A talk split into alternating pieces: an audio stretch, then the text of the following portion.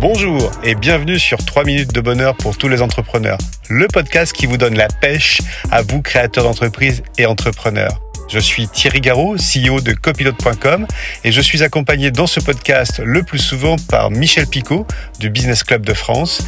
Nous sommes ravis de vous retrouver et vous souhaitons une belle écoute. Soyez les bienvenus, salut tout le monde, salut Thierry Garot, j'ai envie de te dire vive la rentrée. Eh ben, tu as bien raison, vive la rentrée mon cher Michel et je suis content de te retrouver en ce mois de septembre, tout simplement parce que j'ai annoncé tout l'été que tu serais avec nous en fait à partir de la rentrée et euh, effectivement il faut dire une chose, on tient parole. Ah bah voilà, je suis là, ça me fait plaisir, mais aujourd'hui tu vois on parle de 3 minutes de bonheur pour les entrepreneurs. Mais je dois avouer qu'avec cette rentrée, j'ai un peu de mal à voir ou même à trouver ces trois minutes de bonheur pour les entrepreneurs et pour tout le monde d'ailleurs, entrepreneur ou pas. Et si on commence par le début, je te dirais Thierry, ça fait aller une petite trentaine d'années que je suis l'actu au quotidien et j'entends tous les ans au mois de septembre les mêmes expressions rentrée tendue, rentrée chaude, ça va péter. Bref, tous les ans c'est la même chose. C'est effectivement la, même chose, Michel, et j'ai l'impression que tous les médias confondus, les chaînes d'information y compris, se disent que c'est plutôt un plaisir d'annoncer des catastrophes ambiantes à la rentrée euh, scolaire, on va dire, ou à la rentrée tout court. Et avec l'effet des multiplicateurs des réseaux sociaux ou encore euh, de ces fameuses chaînes d'infos, on a l'impression que c'est la fin du monde. Pourtant, Hein, quelqu'un qu'on connaît bien tous les deux, un certain Philippe C, Philippe Croison, euh, qui est éternel optimiste malgré son handicap, euh, nous dit toujours que bah, il faut euh, il faut penser que tout est possible, qu'on est capable autrement, et il faut oser et puis se dire que qu'on n'a rien à perdre. Hein, Selon sa, sa maxime, qu'est-ce qu'on a à perdre?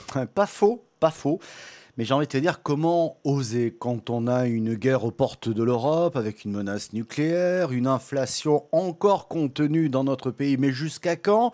Le prix de l'énergie qui devient complètement cinglé, le remboursement pour certaines entreprises du PGE, on ne peut plus recruter non plus, et j'arrête là, désolé Thierry, mais j'ai plutôt envie de faire le dos rond et d'attendre des jours meilleurs là.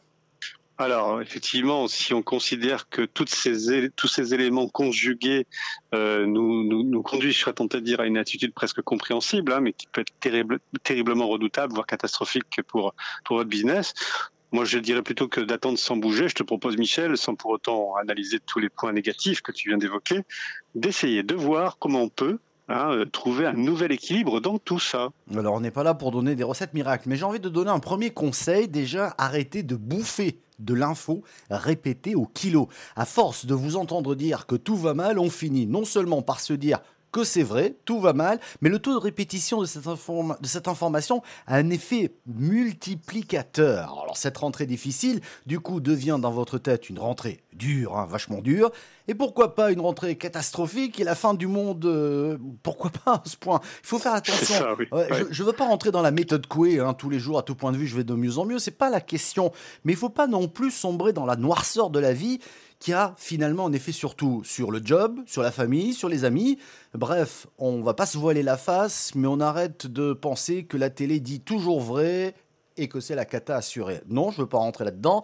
Et puis, fuyez les réseaux sociaux, j'ai envie de dire, je devrais pas, mais je le dis, euh, évitez Twitter qui est devenu un déversoir de haine, des propos hostiles, on évite absolument, on se protège un peu, on prend des vacances de ce type d'infos sans se couper du monde naturellement. C'est le premier conseil de bon sens que j'ai envie de donner.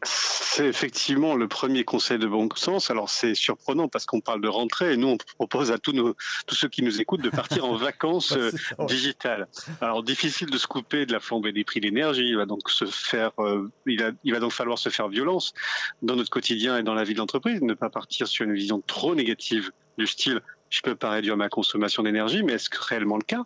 C'est la première question euh, qu'il faut se poser et la réponse doit être sincère si c'est possible de réduire, il faut donc imaginer de nouvelles habitudes à prendre et se dire que finalement la facture va baisser réellement et que c'est aussi bon pour l'environnement. C'est un effet collatéral qui n'est pas neutre en termes de prise en compte. Faire autrement pour le bien de tous, le vôtre et indirectement celui des autres, ça vaut le coup d'y réfléchir plutôt deux fois qu'une, Michel. Ouais, ouais, ouais. Alors, euh, ceux qui nous écoutent vont dire, hé, hé, toujours belle parole, hein, facile à dire. Mais est-ce que c'est faisable au moins? Eh, écoute, il faut commencer par des choses simples. Les bureaux ont-ils besoin de rester éclairés tard le soir jusqu'à 21h, voire 22h, voire même plus hein, Regardons ces immeubles éclairés. On se demande à quoi sert l'éclairage, si ce n'est à faire en sorte qu'on voit l'immeuble pour ne pas rentrer dedans, si je tenté de dire. les imprimantes et autres appareils informatiques, est-ce qu'ils ont besoin de rester branchés 24 heures sur 24 on retrouve le matin dans son open space l'imprimante qui est tout de suite opérationnelle. Est-ce qu'elle a consommé toute la nuit et est-ce qu'elle n'aurait pas pu en fait être en mode veille ou carrément éteinte? Et puis une journée de plus de télétravail. Il faut savoir que c'est 20% d'économie des frais de bureau, à condition que celui-ci soit réellement fermé et éteint. Idem pour la clim, hein, qui a défrayé la chronique cet été avec les commerces qui devaient fermer leurs portes, entre guillemets, laisser la clim tourner et pas l'ouvrir pour pouvoir euh, rafraîchir l'extérieur. C'est-à-dire, voilà, faites le tour de ce qui consomme de l'électricité pour rien, et puis vous verrez qu'une nouvelle organisation et des économies en vue pour au moins pouvoir absorber la hausse des tarifs d'énergie est possible peut-être pas toute la hausse, bien entendu, mais une partie de cette hausse et dégager peut-être aussi un peu de recettes supplémentaires qu'on pourrait peut-être mettre ailleurs. Ouais, D'autant qu'effectivement, si ces nouvelles habitudes perdurent dans le temps, après la crise, bah, ça sera plus que des avantages pour les entreprises et moins d'inconvénients finalement à y penser. C'est peut-être le moment de d'enclencher, je dirais, ce process.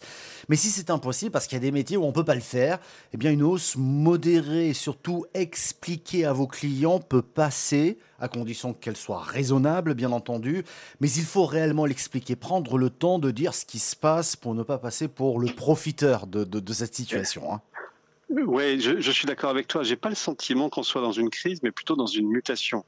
On s'aperçoit que les phénomènes climatiques sont de plus en plus prégnants. On les sentait loin de nous, ils se rapprochent au plus près avec tout ce qui s'est passé effectivement cet été.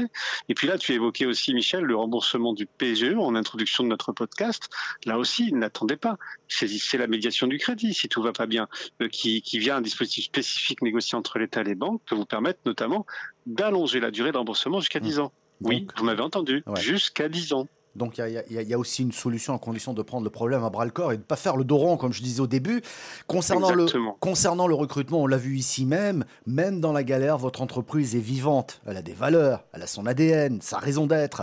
Il faut le dire en toute transparence, même lorsqu'on rencontre quelques difficultés, il faut continuer à garder le lien avec vos futurs collaborateurs et bien entendu avec vos fournisseurs et autres clients. Ce type de communication via des réseaux sociaux, mais je dirais uniquement LinkedIn, on oublie Twitter, bah, tout ça ça ne nécessite pas des investissements supplémentaires, mais en tout cas, c'est primordial, surtout en temps de crise. Mais Thierry, on vient d'évoquer des exemples de bon sens et je pense que nos auditeurs n'avaient peut-être pas besoin de nous, hein pour se mettre au diapason aussi Alors, je suis d'accord avec toi, oui et non. Oui, ça peut paraître un enfonçage de porte ouverte, ce qu'on vient de se dire, mais en même temps, lorsqu'un esprit est embrouillé, beaucoup d'informations en même temps. Eh écoute, ça fait pas de mal de rappeler les actions de bon sens. D'autant que tout est lié finalement. Économiser l'énergie, c'est bon pour la trésorerie, l'environnement et l'image d'entreprise qui devient responsable et actrice dans notre société.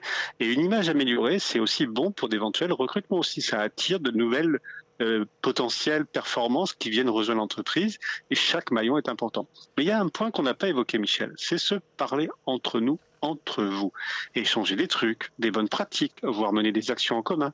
S'échanger des outils, des camions lorsque certains font double usage. Bref, tout est à repenser, mais pas tout seul. La nature humaine a l'obligation d'être ensemble pour y arriver et non pas dans une logique individualiste comme et cela a perduré pendant de nombreuses années. Ce que tu dis, c'est beau comme un livre ouvert. Euh, pousser le collaboratif pour s'entraider, c'est magnifique. Passer au-dessus des limites de la concurrence, s'entraider. Euh, je rêve là, non, Thierry? Eh ben oui, oui, tu rêves, mais si seulement cette période était l'occasion déjà d'améliorer nos relations humaines et surtout d'échapper au chacun pour soi qui gagne du terrain, et si ensemble, vraiment ensemble, de nouvelles idées plus créatrices de valeur voyaient le jour. Mm. On peut rêver, on peut être réaliste, mais moi j'ai foi en la nature humaine. Une foi en fait laïque, hein, puisqu'on est dans un podcast euh, public, mais avec cette foi du charbonnier qui dit que ben, on peut y arriver. Mm, mm. Et si seulement effectivement cette période permettait de développer un esprit d'entraide, de respect entre nous, entre les entrepreneurs, leurs collaborateurs, les fournisseurs, les clients, si on changeait les choses dans un monde en pleine révolution, c'est peut-être l'occasion, et si on se parlait sans préjugés, avec une écoute réelle et attentive de l'autre, sans jugement, sans vision réductionniste de l'autre, c'est vrai que souvent on se fait une opinion de l'autre sans même l'avoir écouté. Alors ce ne sont peut-être que de belles paroles, mais pensez-y, ça vaut le coup d'écouter et de parler à l'autre, ça donne des idées, c'est bon pour le moral. Et que cela vous plaise ou pas, à l'heure où nous nous apprêtions tous, souvenez-vous, à rentrer dans le métaverse, vous savez, ce monde virtuel, plein de promesses, paraît-il, où on allait faire un fric monstre, eh bien on revient tous à la réalité, la vraie vie, nous sommes là tous dans la même galère, autant ramer, réellement, dans le même sens Thierry, non? Écoute, euh, c'est pas moi qui vais te dire le contraire. J'habite à proximité de l'océan, donc ramer dans le même sens, ça me parle complètement. Hein, si un collaborateur n'est pas dans le même bateau que son patron pour pouvoir aller dans un sens et dans un objectif que tout le monde s'est fixé, eh bien, en fait, euh, bah, le bateau ou l'embarcation va faire des ronds dans l'eau et n'avancera pas.